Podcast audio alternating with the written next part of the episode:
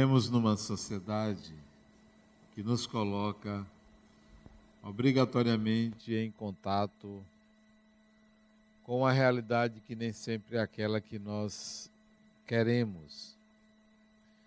Vivemos experiências que nem sempre são as que gostaríamos de atravessar. Muitas experiências nos trazem angústia, sofrimento, ansiedade, nos trazem dificuldades diversas porque não entendemos. As nossas dificuldades, de fato, decorrem da falta de compreensão das regras da vida, do funcionamento da vida, de como as coisas acontecem sem o nosso controle. A vida em sociedade é uma vida que nos traz sempre conflitos. Muito embora nem tudo sejam conflitos, nos trazem também alegrias e ricas experiências também, onde nos desenvolvemos, onde geramos sentimentos importantes, sentimentos superiores. Mas também a vida em sociedade não é só, de um lado, conflitos, do outro lado, alegrias.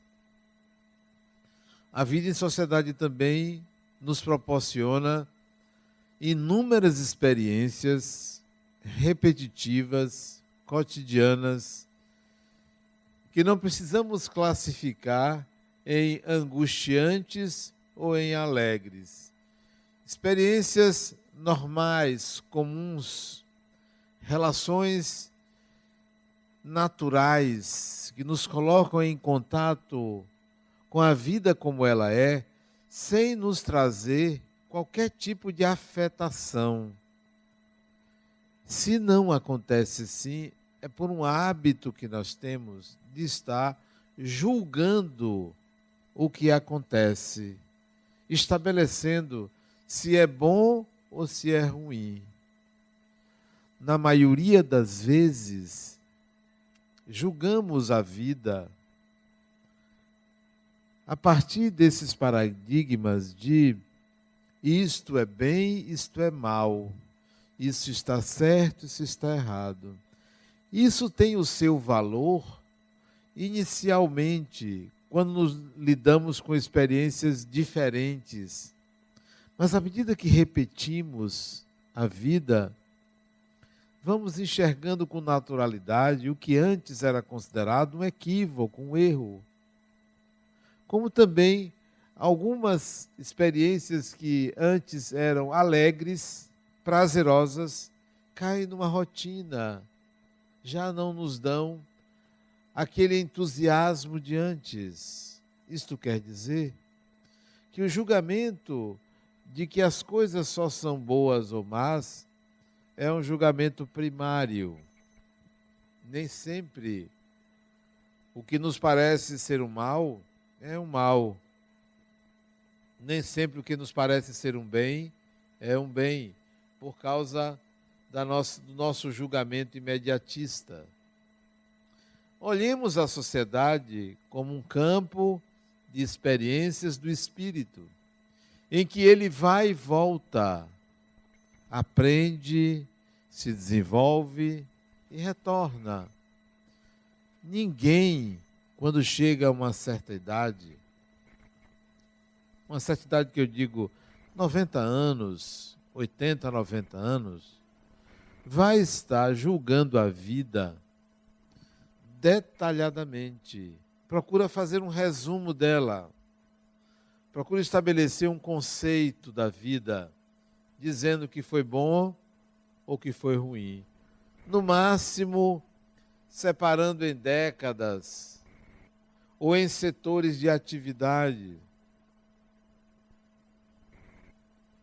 Deveríamos olhar a vida simplesmente como um campo de experiências do espírito.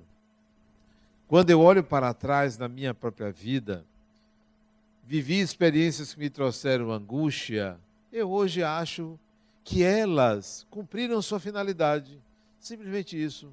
Já não chamaria de experiências angustiantes. Foi para aquela época, hoje não seria. Algumas alegrias também, hoje eu acho tão banal, tão simplório. Onde é que eu quero chegar?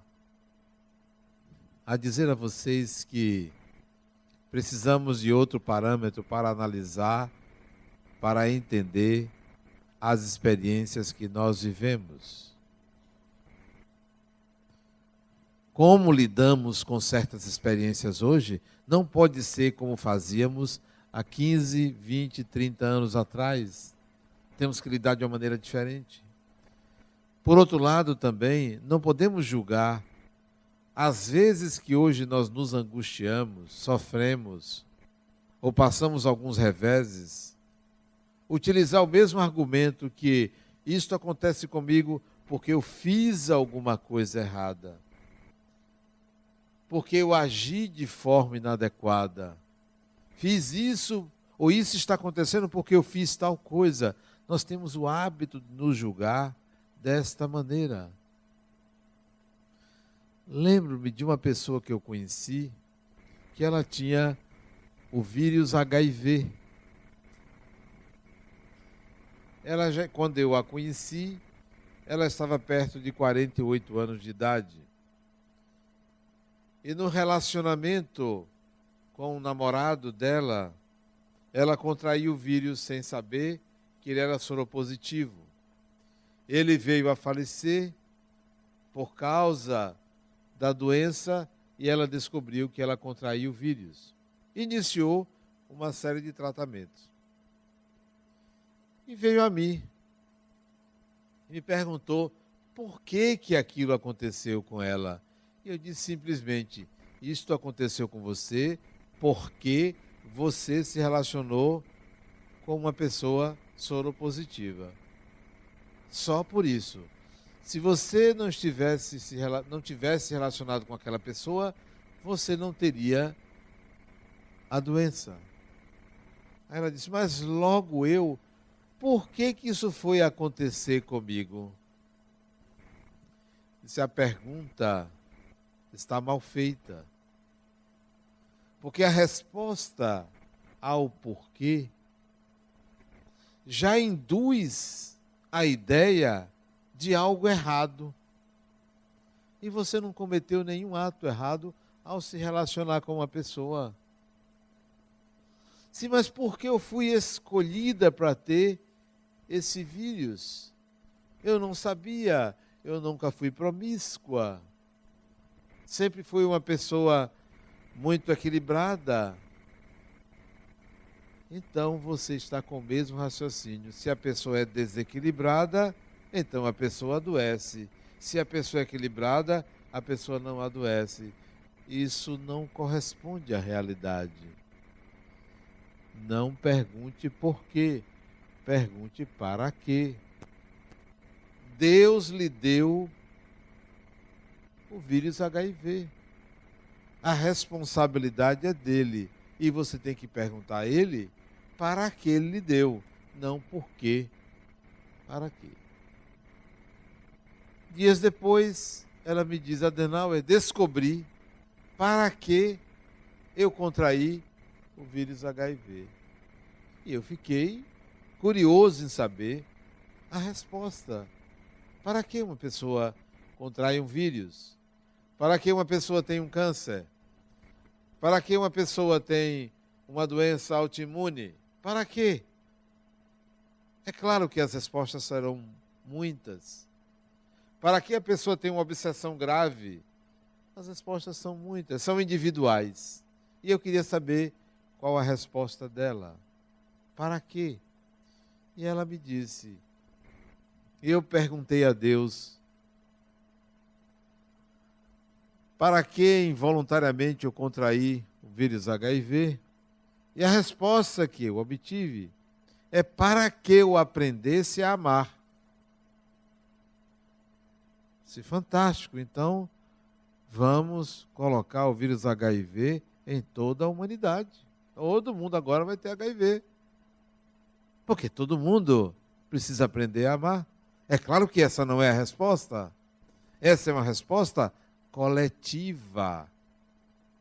Da mesma forma que é coletivo você dizer eu adoeci porque eu fiz alguma coisa de errado no passado. É uma resposta coletiva. É uma resposta cruel. Para que, por favor, pense para quê? E nós conversamos por um ano e ela não descobriu para quê. Tempos depois, quase dez anos depois, eu a encontrei. Eu a encontrei num evento espírita numa cidade do interior. Ela me viu, veio a mim. Adenauer, eu descobri para quê? Eu disse, eu sei que você descobriu. Como é que você sabe? Alguns anos atrás, e eu não me lembrava se foi dois ou três anos atrás, eu lhe vi na televisão. Houve um documentário sobre sua vida e eu assisti. E você falou sobre o vírus HIV, que era soropositiva. Você esclareceu, tirou muitas dúvidas da repórter. Foi um programa inteiro sobre você.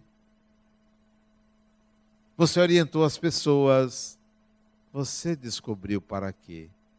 Você só se apresentou publicamente porque você descobriu a razão, o significado. Ele disse: É, de fato. Eu tinha descoberto para quê? E agora, deixa eu lhe apresentar uma pessoa. Voltou ao auditório, me trouxe um homem. Esse é meu namorado. Ela com quase 60 anos. Esse é meu namorado. Eu olhei para ela, ele sabe. Disse ela, ele sabe.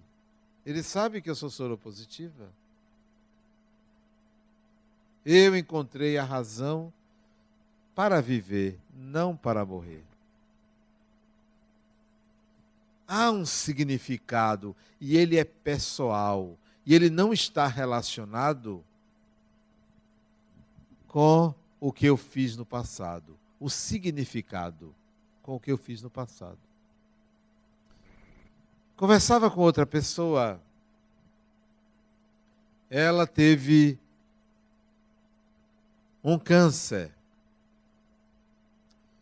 Depois curou-se e teve um segundo câncer. Curou-se e agora apareceu um terceiro câncer, um tumor no meio da cabeça inoperável. Inoperável. Os médicos foram muito claros para ela. Você pode morrer a qualquer tempo. Ela fez o seguinte: consciente de que poderia morrer, consciente da vida após a morte, ela pegou os bens dela, era separada, passou tudo para o nome dos filhos, tudo que ela tinha. tudo. Fez carta e veio conversar comigo. O diagnóstico do tumor tem cinco meses de diagnóstico e ela ainda não desencarnou. Eu disse para ela: Para que você está com câncer? Ela disse: Não sei. Enquanto você não descobrir para quê, você vai fazer isso, se matar. Porque é o que você está fazendo. Você abdicou de viver. Você encontrou uma razão para ser uma vítima da vida. Deu tudo, passou tudo, está se despedindo. Não, Adenal, eu continuo trabalhando.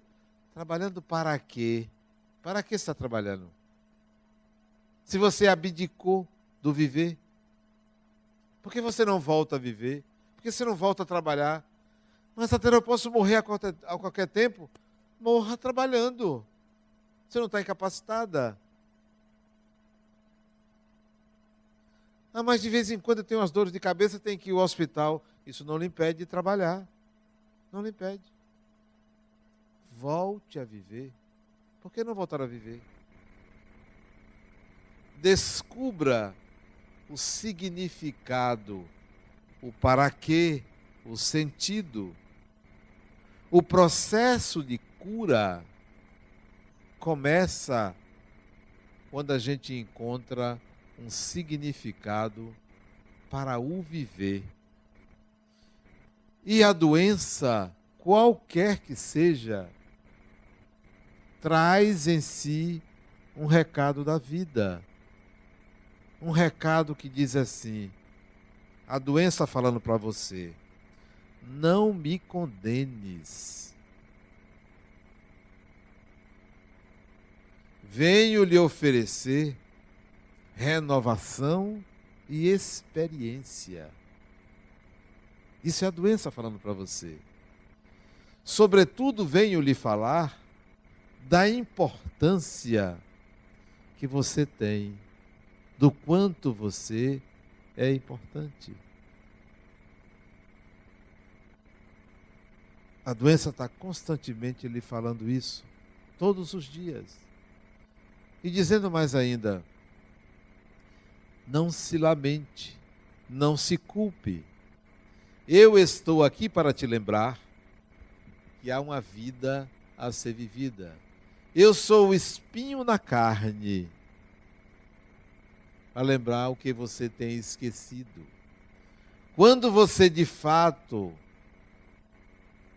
se lembrar, já vai, vai ter esquecido de mim. É o que a doença faz conosco.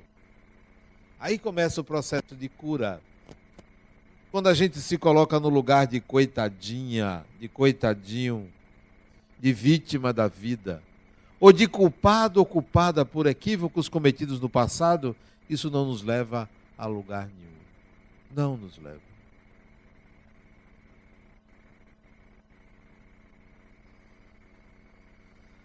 O caminho é o caminho do viver.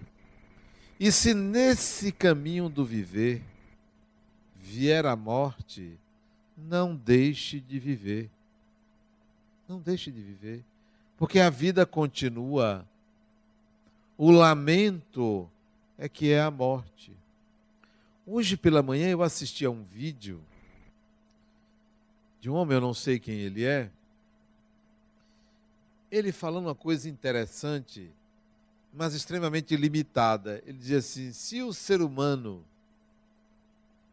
se lembrasse que a vida é curta, que ele tem tão pouco tempo para viver, ele seria mais cuidadoso. Ele aprenderia mais.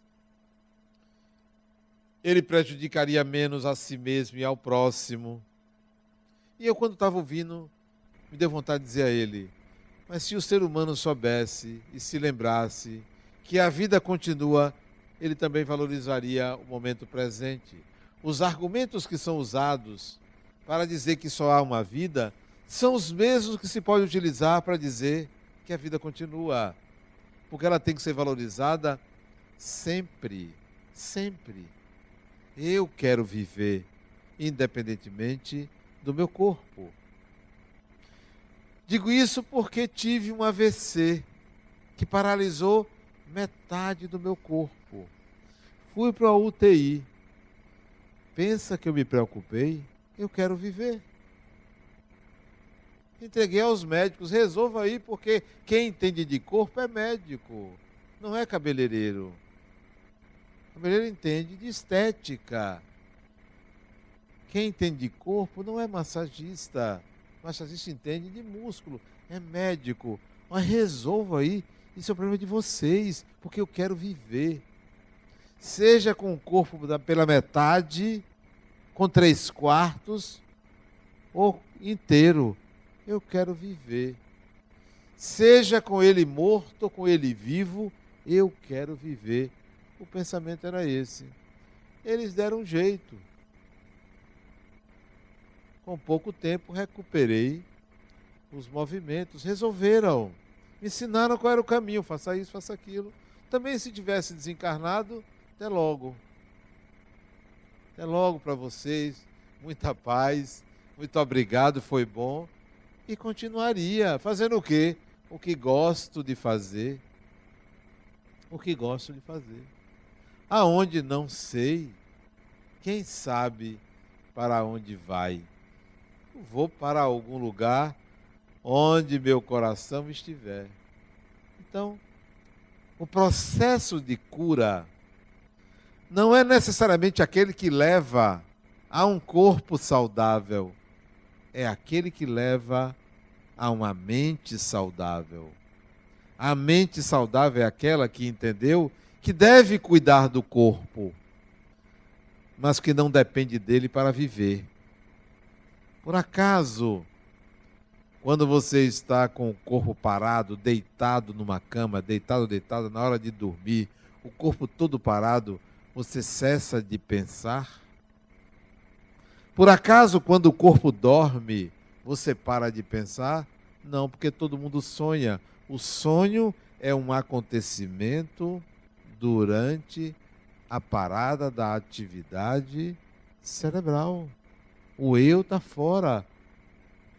O eu não depende do cérebro para funcionar. Então, nós ficamos naquela angústia de um corpo saudável. E não nos lembramos que vamos desencarnando todo dia. Olha aqui, o que é isso aqui? É para diminuir a desencarnação dos olhos. Os olhos vão desencarnando, pelo menos os meus vão desencarnando. O que é isso aqui? Os cabelos vão desencarnando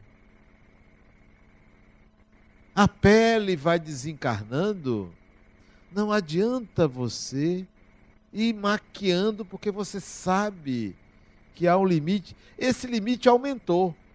Vivia-se 50 anos, se vive hoje 80, e vamos chegar a 90, a 100, a 110, a 120. Se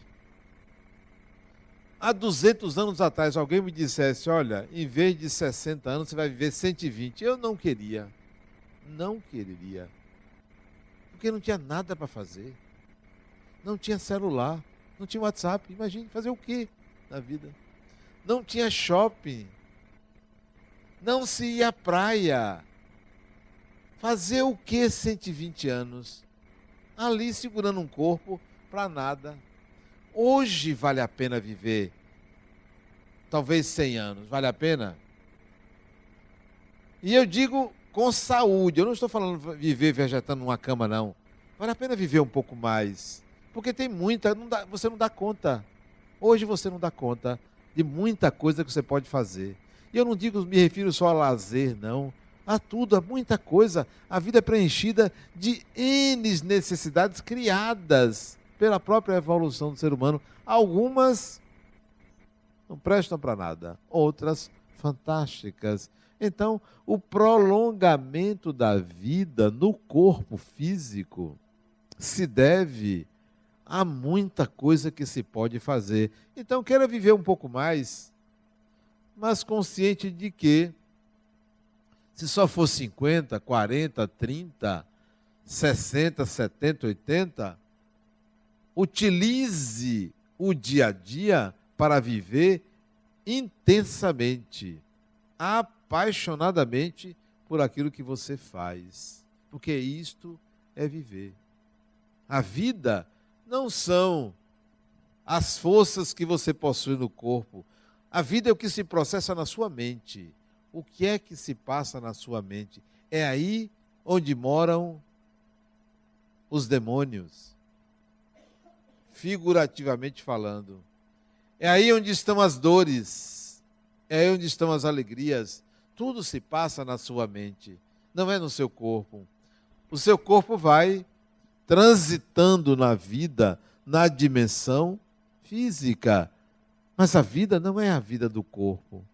A vida é o que acontece na sua mente, no seu pensar, no seu sentir e não necessariamente em como o seu corpo se comporta. A nossa identificação com o corpo é tão grande que a gente acredita que somos ele. Não somos o corpo. Usamos o corpo. Ele não nos usa.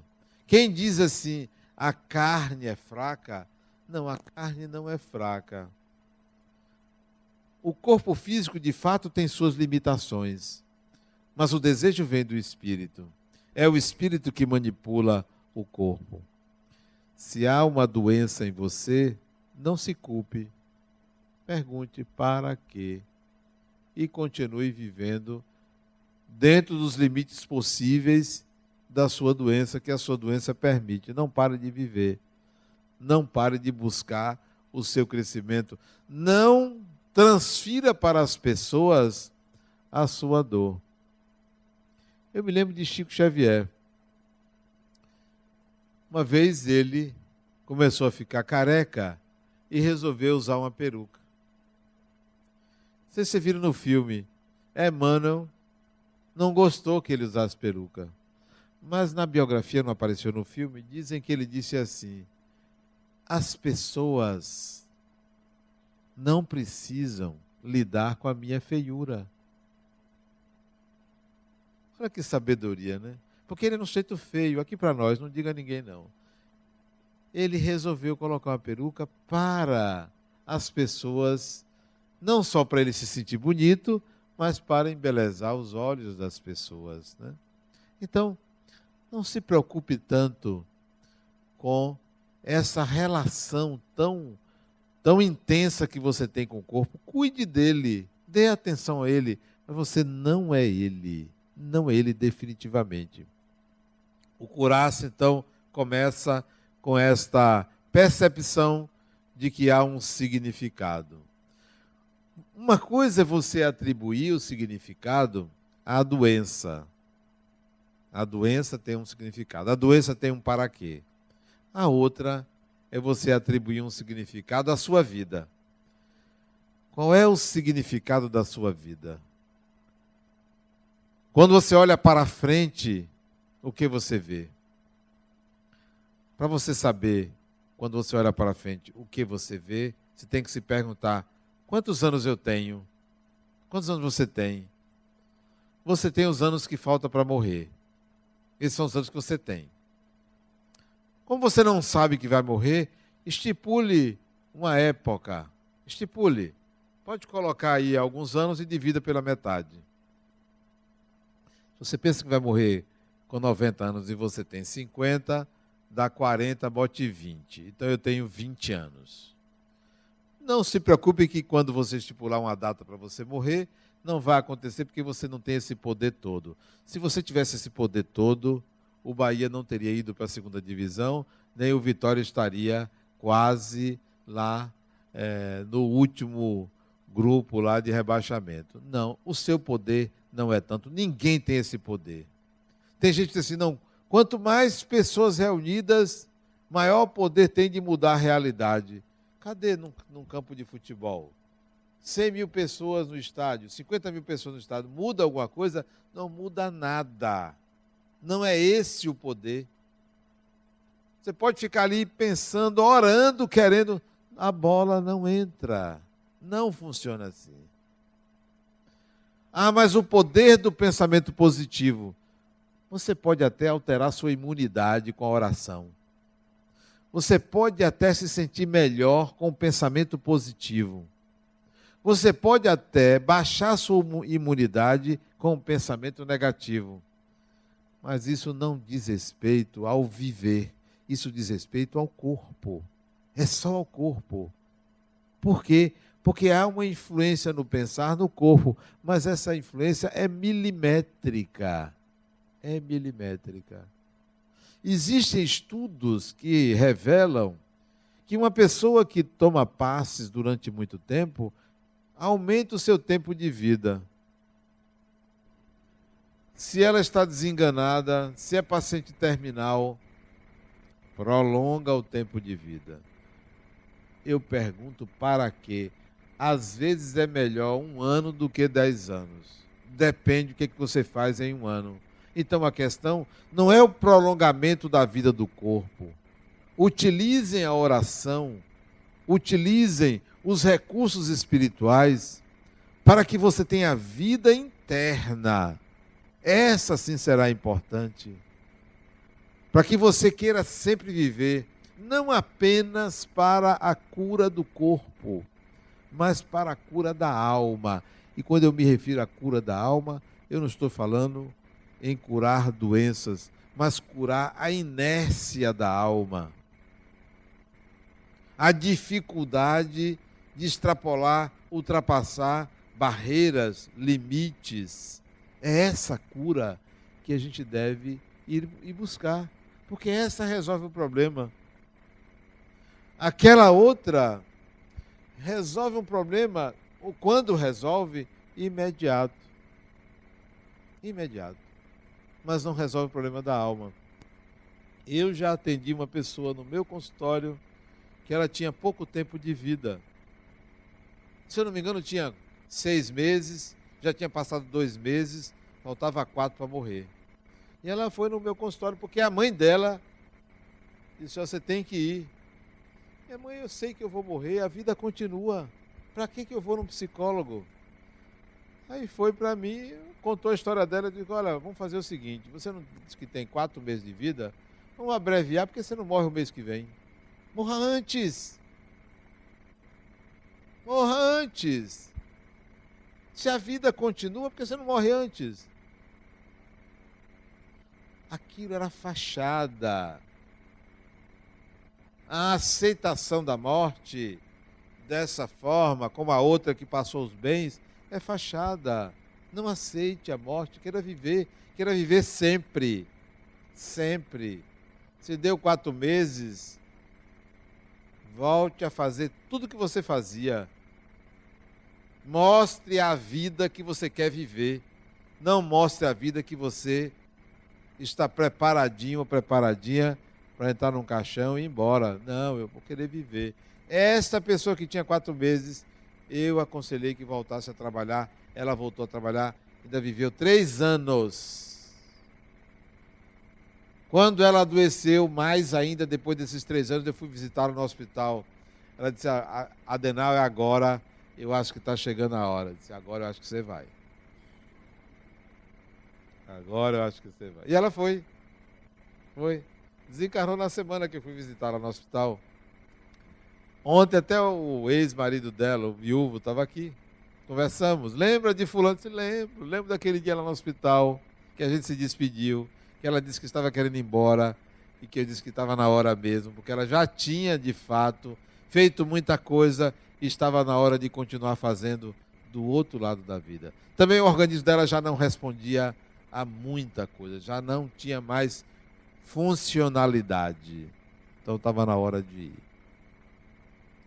A cura é da alma. E quando eu digo cura da alma, não é você em um ano, um mês, uma semana, um dia, querer ser uma pessoa boa. Ai, curei minha alma, agora eu sou uma pessoa paciente, tolerante. Meu, essa pessoa era assim. Adenal, é meu aniversário eu comemoro numa creche. Eu levo alimentos para as crianças. Que bonito. Que coisa bonita. Tudo para se salvar, né? Para mostrar a vida que é uma pessoa maravilhosa. Não está vendo que isso é falso? É falso.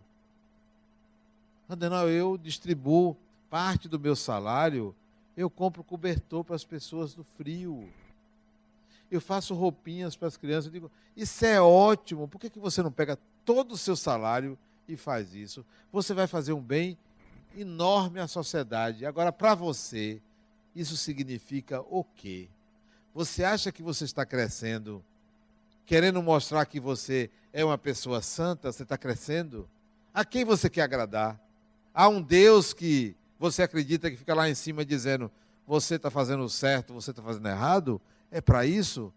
Não, Nanina, não. O processo de evolução é um processo de aquisição de habilidades e não de virtudes. Não de virtudes. Ah, eu fiz muito bem às pessoas. E daí? E você aprendeu o quê? A fazer o bem. Só aprendeu a isso. Sua profissão na próxima encarnação vai ser irmã de caridade. Porque você sabe fazer o bem. Evolução é muito mais do que você mostrar que é uma pessoa que faz o bem. Serve para quê? Para que serve uma pessoa na sociedade que só faz o bem? Ajuda os outros, chega em casa, não colabora. Briga com não sei quem. É de mal com tal pessoa. Não gosta da vizinha. Não sabe trabalhar. Porque só sabe cuidar da vida dos outros. Só sabe fazer bem aos outros. Não, criatura. Queira viver para crescer e evoluir, para integrar habilidades que você agora tem na alma.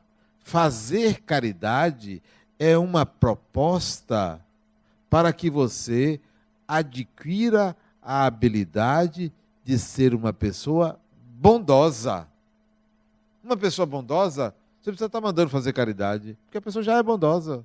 Pronto. Agora vá atrás. Você é bondosa? É bondoso? Agora vá atrás de outra habilidade. Vá aprender, por exemplo, a lidar com perdas. Porque nem sempre uma pessoa que é bondosa sabe lidar com perdas. Vá agora aprender a lidar com rejeição, que é uma coisa dificílima. A pessoa aprender a lidar com rejeição. Só quem tem amor próprio já consolidado não se incomoda em ser negado, em ser rejeitado. Mas quem não tem amor próprio consolidado, quando recebe um não, entra em crise, entra em colapso, não sabe lidar. Ora, se não gosta de mim, ninguém é obrigado a gostar de ninguém, ninguém é obrigado a amar ninguém. Nem filho é obrigado a amar mãe e pai, não é obrigado. Você não é obrigado a amar. Ah, mas já chegaram para ela, eu não amo meus pais. Sim, respeite, honre, acolha, atenda bem, converse, mas amor, amor é um sentimento particular de mão única. De mão única, não é de via dupla, é de mão única. Então, queira viver. As pessoas que não querem viver geralmente se comportam como coitadinhas, como vítimas. Ah, porque isso me aconteceu? Logo eu, vítimas. Ninguém é vítima. Não existe ninguém vítima. Todos nós vivemos processos de aprendizagem nas experiências típicas da vida. Alguém aqui tem, conhece uma família que nunca morreu ninguém? Naquela família nunca morreu ninguém. Alguém conhece? Não existe. Alguém conhece alguém que nunca teve uma dor física, uma dor física? Não existe. Porque é algo orgânico, é corporal, é do corpo. Todos nós passamos por isso. Então, devemos nos preparar para lidar com essas experiências que nos trazem reflexões, que nos trazem uma percepção de quem eu sou. Eu sou aquilo que está no meu nível de evolução. Veja se eu vou me preocupar com alguém que me assalta que rouba meu celular. Vê se eu me preocupar com isso. Isso é do meu nível de evolução. Não é porque eu fiz nada de errado, não. É porque isso é desta sociedade atrasada. Todo mundo que está aqui pode passar pela experiência e não precisa se perguntar: será que no passado eu roubei o celular de alguém? Não. Será que eu tirei alguma coisa dos outros? Não, criatura, não é assim que funciona. É, invadir a propriedade do outro, a propriedade alheia, usurpar o bem dos outros, é típico dessa dimensão que nós nos encontramos. Então isso faz parte de mim. O que, é que eu aprendi? A não fazer. Pronto. Mas me preocupar porque fez? O ladrão não fez isso comigo, não. Isso fez com ele. Porque comigo eu tenho que aprender a lidar com perdas. Só isso. Lidar com perdas. Vou denunciar, vou na polícia, vou fazer BO, vou fazer isso. Isso é parte também do processo. Mas me angustiar com isso? Ah, Adenal, mas minha vida está aqui a sua, porque a minha não está. A minha está dentro de mim. Isso aqui é um apêndice. É um apêndice. Alguém aqui já teve o celular roubado? Levante a mão, além de mim. Olha aí, todo mundo como eu, mesmo nível de evolução. Mesmo nível de evolução. Leve, vá com Deus. Vá com Deus. Pior para você. Então, nós temos muita coisa a aprender. Aí o processo de cura começa assim, começa aí. Quando você entende o significado da doença e o significado da sua vida. São duas coisas diferentes. Nunca a sua vida é menor do que a doença. Nunca. Nunca uma doença é maior do que a sua vida. A doença é uma parte da nossa vida. Todos nós adoecemos em algum momento, em algum ponto. Nem que tenha 90 anos, um dia a gente adoece para que a gente mude de dimensão, mude de ciclo. Se você tem uma doença grave, entrega aos médicos, entrega à medicina. Hoje a medicina está tão avançada. Ou peça algum espírito para lhe curar, mas não fique pensando na cura total. Entregue. Hoje um amigo meu mandou um, uma mensagem para mim. Adenal, eu fui no médico, ele já deve ter ido ao décimo médico, sem exagero, especialista. Agora vá a São Paulo para outro especialista. Isso hoje, acabei de sair do médico e ele me disse que não tem diagnóstico. Ele tem uma doença autoimune chamada. Esqueci o nome, porque eu não sou médico. É um nome complicado. Eu, eu queria decorar para parecer que eu sei falar difícil, mas acabei esquecendo o nome da doença. É uma doença autoimune, que ele tem uma dor forte no quadril. Forte. Acabei de sair do consultório do médico e eles não descobriram a minha doença. Não descobriram. Olha o que ele botou. Vou ler aqui para vocês o que ele disse, aqui no particular. Acabei de sair do consultório do médico, ele disse o nome do médico. Não chegaram ao diagnóstico. Ele vai apoiar a minha ida a São Paulo e até se eu for consultar um especialista no exterior, ele me apoia. Aí botou ele assim. Aí eu me decepcionei porque não tem um diagnóstico.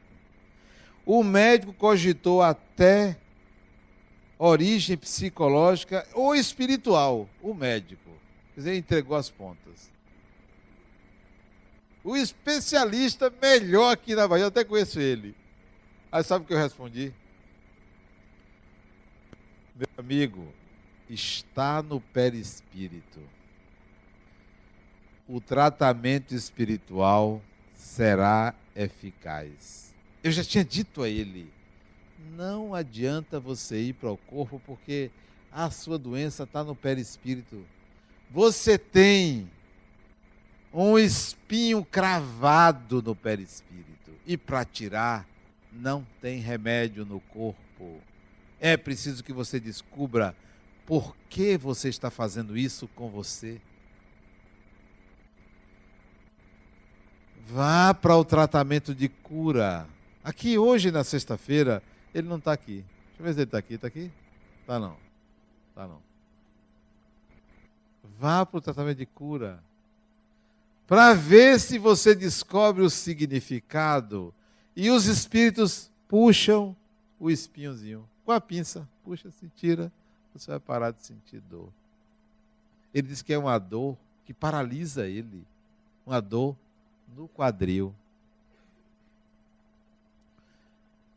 Cura é da alma, não para que ela se torne boazinha, mas para que ela entenda o significado, o para quê. É claro que você deve ter compaixão com quem sofre. Eu tenho compaixão com quem sofre, com quem desencarna em circunstâncias lamentáveis, com quem está sofrendo no corpo e na alma. Mas diga à pessoa: Basta você dizer isso, olha, fulano ou fulana, eu estou aqui. Se precisar de mim, eu estou aqui do seu lado. Não posso sentir por você, não vou curar a sua doença, mas eu estou aqui do seu lado. Simplesmente eu estou aqui. Eu me coloco à sua disposição para lhe ajudar no entendimento, a descobrir o que, que a vida quer lhe ensinar. Mas não pense em coisa errada. Não pense que você fez nada de errado, porque isso só vai levar você a se sentir culpado. Só vai levar você a achar que um milagre precisa acontecer. A vida é para ser vivida até a última gota, até o último momento que o corpo der condições. E se o corpo já não responder, você estiver na cama, viva a vida de uma forma intensa, saudável, valorizando e dando esperança às pessoas. Dando esperança. Quando eu disse àquela outra paciente minha, vamos antecipar um mês se desencarnar, foi para provocar ela. Você quer, acha que vai morrer? Então morra logo. Para provocar. Porque a vida deve ser vivida intensamente, apaixonadamente. Tudo que você fizer, faça apaixonadamente. Siga a prescrição médica, siga. Não entregue a Deus, não. Porque a questão não é entregar a Deus, não precisa nem entregar, porque tudo é de Deus. Siga a prescrição médica e vai viver a vida como você acha que deve viver, fazendo tudo o que você acha que deve fazer nos anos que lhe restam nesse corpo. Porque quando você chegar do outro lado, alguém vai dizer para você: ó, seja bem-vindo, seja bem-vinda, independentemente de como você desencarnou, vamos levantar, vamos realizar, vamos trabalhar, vamos viver, vamos cuidar da sua vida. Vamos nos preparar para uma próxima, um próximo retorno. É sempre assim, é um ir e vir. Então esteja pronto ou pronta para desencarnar, como também quando desencarnar esteja pronta para reencarnar. Muita paz.